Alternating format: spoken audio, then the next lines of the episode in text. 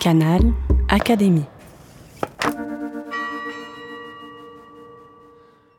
L'impression que me fit Athènes est de beaucoup la plus forte que j'ai jamais ressentie. Il y a un lieu où la perfection existe, il n'y en a pas deux, c'est celui-là. Beaucoup de grands livres d'Ernest Renan, L'avenir de la science ou La vie de Jésus, ont fait date et sont restés célèbres. Mais un texte, de quelques pages seulement, a marqué profondément la fin du XIXe siècle et fait figure de document historique sur cette époque. C'est La prière sur l'Acropole, publiée une première fois en 1876 et reprise en 1883 dans Les souvenirs d'enfance et de jeunesse. Le séjour que Renan fit à Athènes ne remonte pourtant pas à sa jeunesse, mais à 1865. Le philologue, déjà très célèbre et très contesté, avait 43 ans.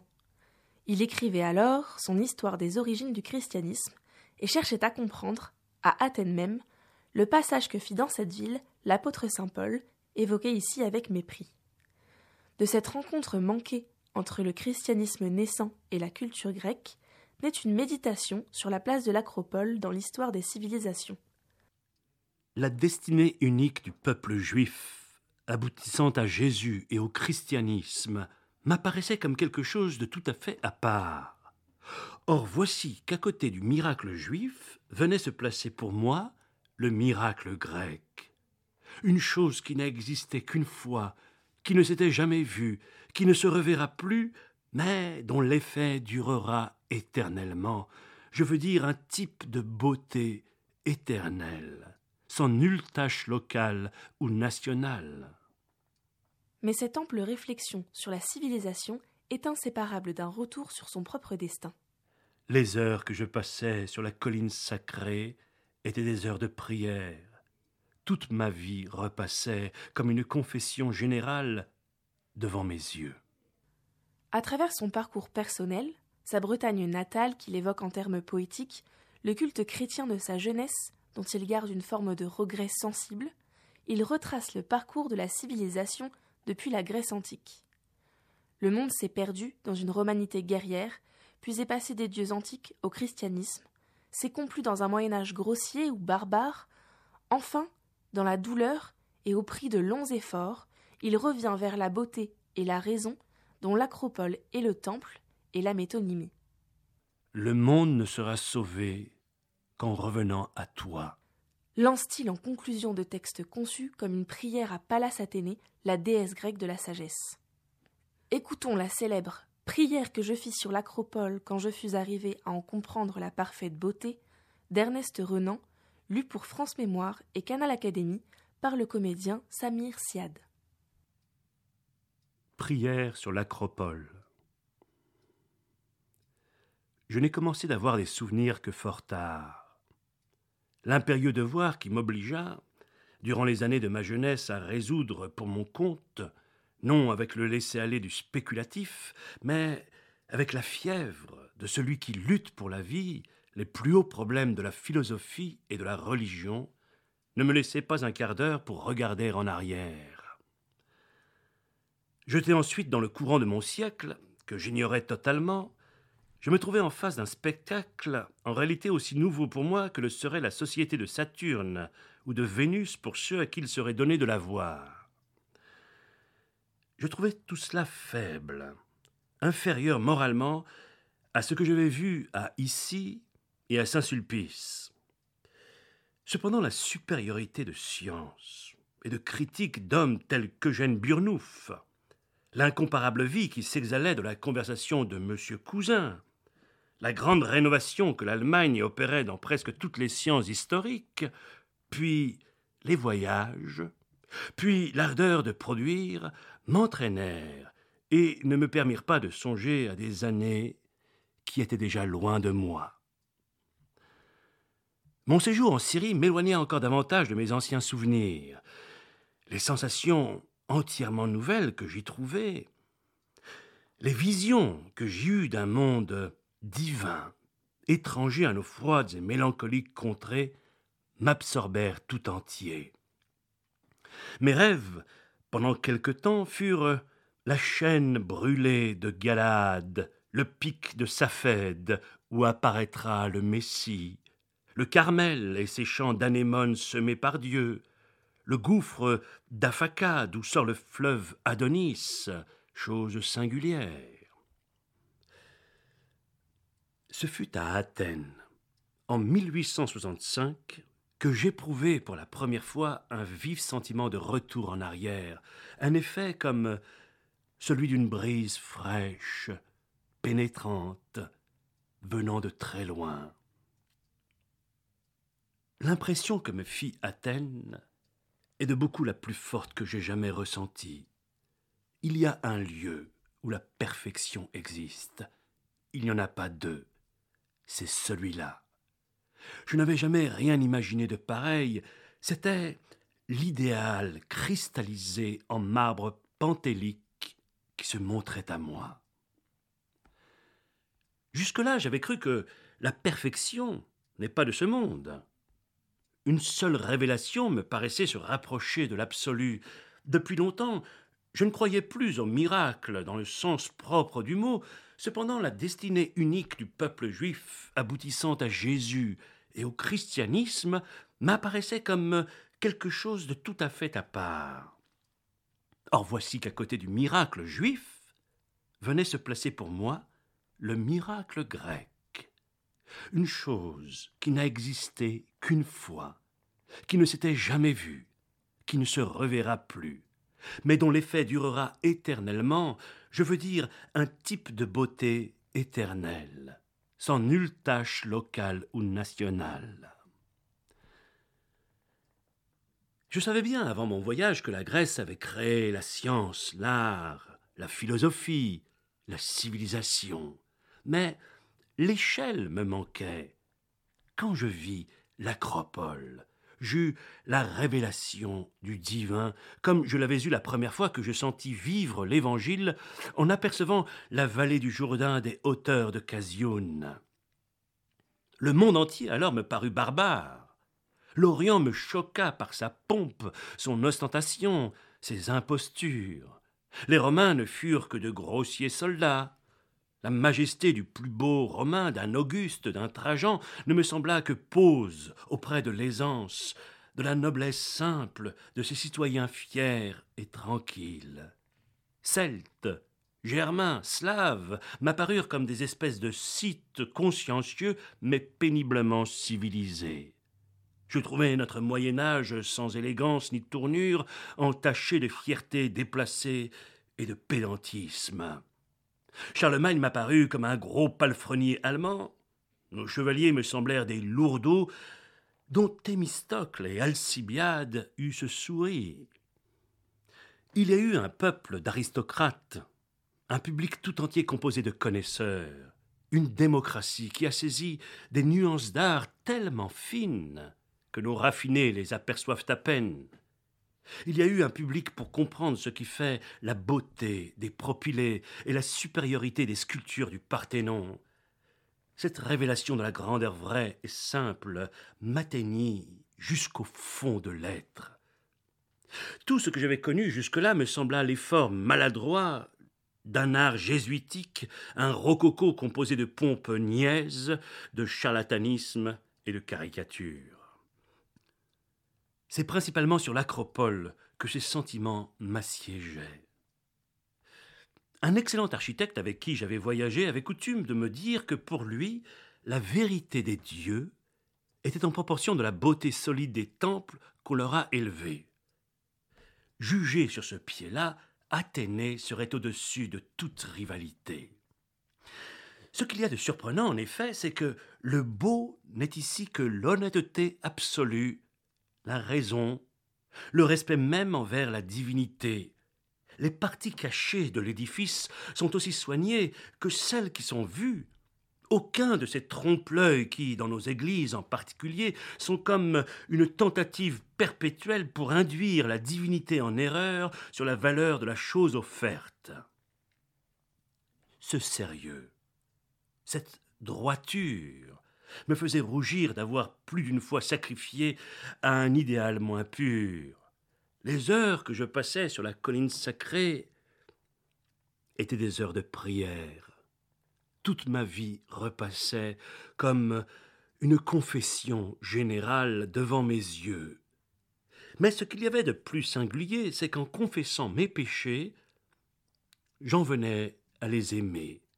Mes résolutions de devenir classique finissaient par me précipiter plus que jamais au pôle opposé. Un vieux papier que je retrouve parmi mes notes de voyage contient ceci. Prière que je fis sur l'acropole quand je fus arrivé à en comprendre la parfaite beauté. Ô noblesse, ô beauté simple et vraie, déesse dont le culte signifie raison et sagesse, toi dont le temple est une leçon éternelle de conscience et de sincérité, j'arrive tard au seuil de tes mystères. J'apporte à ton autel beaucoup de remords. Pour te trouver, il m'a fallu des recherches infinies. L'initiation que tu conférais à l'Athénien naissant par un sourire, je l'ai conquise à force de réflexion au prix de longs efforts. Je suis né, déesse aux yeux bleus de parents barbares, chez les Cimériens bons et vertueux qui habitent au bord d'une mer sombre, hérissée de rochers, toujours battus par les orages. On y connaît à peine le soleil. Les fleurs sont les mousses marines, les algues et les coquillages coloriés qu'on trouve au fond des baies solitaires. Les nuages y paraissent sans couleur, et la joie même y est un peu triste. Mais des fontaines d'eau froide y sortent du rocher, et les yeux des jeunes filles y sont comme ces vertes fontaines où, sur des fonds d'herbes ondulées, se mire le ciel. Mes pères, aussi loin que nous pouvons remonter, étaient voués aux navigations lointaines, dans des mers que tes argonautes ne connurent pas. J'entendis, quand j'étais jeune, les chansons des voyages polaires, je fus bercé au souvenir des glaces flottantes, des mers brumeuses semblables à du lait, des îles peuplées d'oiseaux qui chantent à leurs heures et qui, prenant leur volée tous ensemble, obscurcissent le ciel. Des prêtres d'un culte étranger, venus des Syriens de Palestine, prirent soin de m'élever. Ces prêtres étaient sages et saints. Ils m'apprirent les longues histoires de Cronos qui a créé le monde et de son fils qui a, dit-on, accompli un voyage sur la terre. Leurs temples sont trois fois hauts comme le tien, ô Eurythmie, et semblables à des forêts. Seulement ils ne sont pas solides. Ils tombent en ruine au bout de cinq ou six cents ans.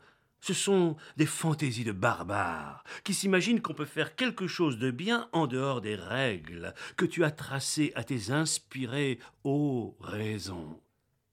Mais ces temples me plaisaient. Je n'avais pas étudié ton art divin. J'y trouvais Dieu. On y chantait des cantiques dont je me souviens encore. Salut, étoile de la mer, reine de ceux qui gémissent en cette vallée de larmes, ou bien rose mystique, tour d'ivoire, maison d'or, étoile du matin. Tiens, déesse, quand je me rappelle ces chants, mon cœur se fond, je deviens presque apostat. Pardonne-moi ce ridicule, tu ne peux te figurer le charme que les magiciens barbares ont mis dans ces vers et combien il m'en coûte de suivre la raison toute nue. Et puis, si tu savais combien il est devenu difficile de te servir, toute noblesse a disparu. Les Scythes ont conquis le monde, il n'y a plus de république d'hommes libres, il n'y a plus que des rois issus d'un sang lourd, des majestés dont tu sourirais de pesants hyperboréens appellent légers ceux qui te servent, une pambée aussi redoutable, une ligue de toutes les sottises étend sur le monde un couvercle de plomb sous lequel on étouffe. Même ceux qui t'honorent, qu'ils doivent te faire pitié. Te souviens-tu de ce Calédonien qui, il y a cinquante ans, brisa ton temple à coups de marteau pour l'emporter à Tulé? Ainsi font-ils tous. J'ai écrit, selon quelques-unes des règles que tu aimes, ô Théonoé, la vie du jeune Dieu que je servis dans mon enfance. Ils me traitent comme un évémère. Ils m'écrivent pour me demander quel but je me suis proposé. Ils n'estiment que ce qui sert à faire fructifier leur table de trapézite. Et pourquoi écrit-on la vie des dieux au ciel, si ce n'est pour faire aimer le divin? Qui fut en eux, et pour montrer que ce divin vit encore et vivra éternellement au cœur de l'humanité. Te rappelles-tu ce jour, sous l'arcontat de Dionysodore, où un laid petit juif, parlant le grec des Syriens, vint ici, parcourut tes parvis sans te comprendre, lut tes inscriptions tout de travers et crut trouver dans ton enceinte un autel dédié à un dieu qui serait le dieu inconnu. Eh bien, ce petit juif l'a emporté. Pendant mille ans, on t'a traité d'idole, ô vérité. Pendant mille ans, le monde a été un désert où ne germait aucune fleur. Durant ce temps, tu te taisais, ô salpinx, clairon de la pensée. Déesse de l'ordre, image de la stabilité céleste, on était coupable pour t'aimer, et aujourd'hui, qu'à force de consciencieux travail, nous avons réussi à nous rapprocher de toi, on nous accuse d'avoir commis un crime contre l'esprit humain en rompant des chaînes dont se passait Platon. Toi seul est jeune, ô Cora, toi seul est pur, ô Vierge, toi seul est saine, ô Hygie, toi seul est forte, ô Victoire. Les cités, tu les gardes, ô Promachos. Tu as ce qu'il faut de Mars, ô Aréa. La paix est ton but, ô Pacifique. Législatrice, source des constitutions justes, démocratie, toi dont le dogme fondamental est que tout bien vient du peuple et que partout où il n'y a pas de peuple pour nourrir et inspirer le génie, il n'y a rien. Apprends-nous à extraire le diamant des foules impures. Providence de Jupiter, ouvrière divine, mère de toute industrie, protectrice du travail, ô Erganée, toi qui fais la noblesse du travailleur civilisé et le mets si fort au-dessus du site paresseux, sagesse toi que Zeus enfanta après s'être replié sur lui-même, après avoir respiré profondément, toi qui habites dans ton Père, entièrement uni à son essence, toi qui es sa compagne et sa conscience, énergie de Zeus, étincelle qui allume et entretient le feu chez les héros et les hommes de génie, Fais de nous des spiritualistes accomplis. Le jour où les Athéniens et les Rhodiens luttèrent pour le sacrifice, tu choisis d'habiter chez les Athéniens comme plus sage. Ton père, cependant, fit descendre Plutus dans un nuage d'or sur la cité des Rhodiens parce qu'ils avaient aussi rendu hommage à sa fille. Les Rhodiens furent riches, mais les Athéniens eurent de l'esprit, c'est-à-dire la vraie joie, l'éternelle gaieté, la divine enfance du cœur. Le monde ne sera sauvé qu'en revenant à toi, en répudiant ses attaches barbares. Courons, venons en troupe, quel beau jour que celui où toutes les villes qui ont pris des débris de ton temple, Venise, Paris, Londres, Copenhague, répareront leurs larcins, formeront des théories sacrées pour rapporter les débris qu'elles possèdent en disant Pardonne-nous, déesse, c'était pour les sauver des mauvais génies de la nuit, et rebâtiront tes murs au son de la flûte pour expier le crime de l'infâme Lysandre. Puis ils iront à Sparte maudire le sol où fut cette maîtresse d'erreurs sombres et l'insulter parce qu'elle n'est plus. ferme en toi. Je résisterai à mes fatales conseillères, à mon scepticisme qui me fait douter du peuple, à mon inquiétude d'esprit qui, quand le vrai est trouvé, me le fait chercher encore, à ma fantaisie qui, après que la raison a prononcé, m'empêche de me tenir en repos. Ô archégète, idéal, que l'homme de génie incarne en ses chefs-d'œuvre, j'aime mieux être le dernier dans ta maison que le premier ailleurs. Oui, je m'attacherai au stylobate de ton temple. J'oublierai toute discipline hormis la tienne. Je me ferai stylite sur tes colonnes, ma cellule sera sur ton architrave. Chose plus difficile. Pour toi, je me ferai, si je peux, intolérant, partial. Je n'aimerai que toi. Je vais apprendre ta langue, désapprendre le reste. Je serai injuste, pour ce qui ne te touche pas, je me ferai le serviteur du dernier de tes fils. Les habitants actuels de la terre que tu donnas à érecter, je les exalterai, je les flatterai. J'essaierai d'aimer jusqu'à leurs défauts. Je me persuaderai, ô Hippia, qu'ils descendent, les cavaliers qui célèbrent là-haut, sur le marbre de ta frise, leur fête éternelle. J'arracherai de mon cœur toute fibre qui n'est pas raison et art pur.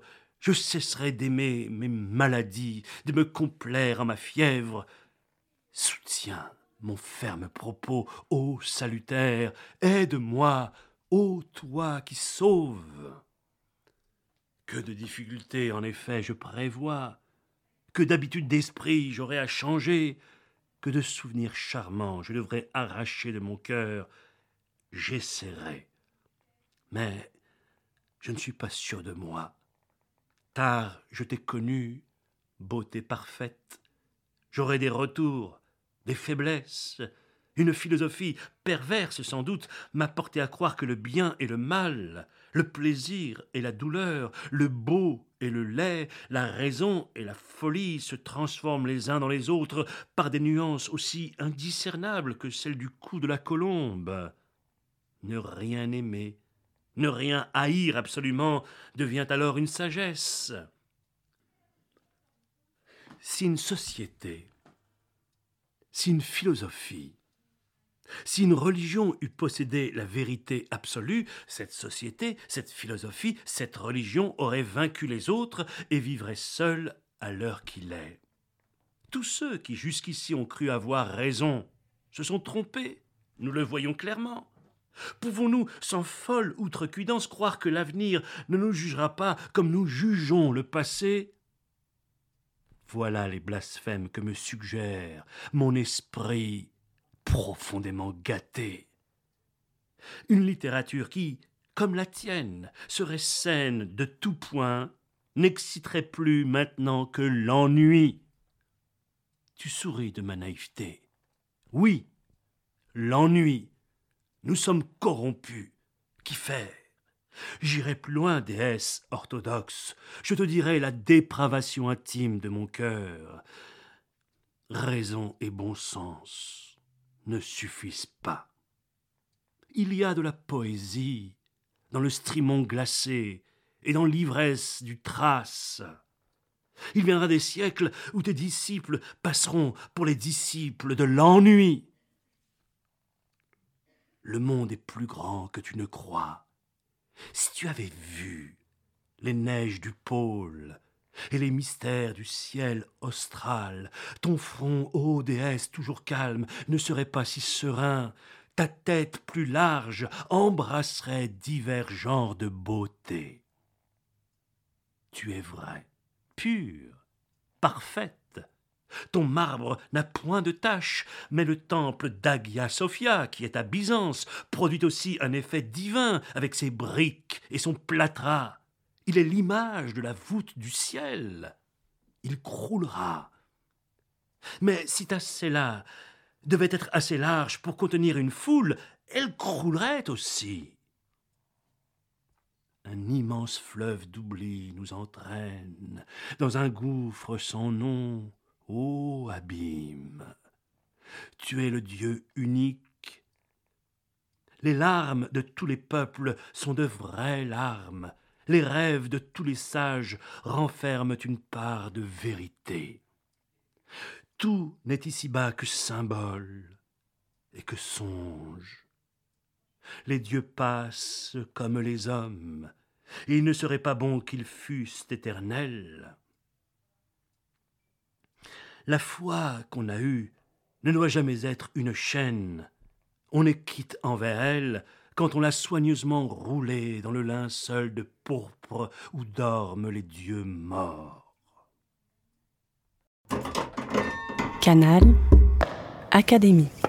La plateforme de podcast de l'Institut de France.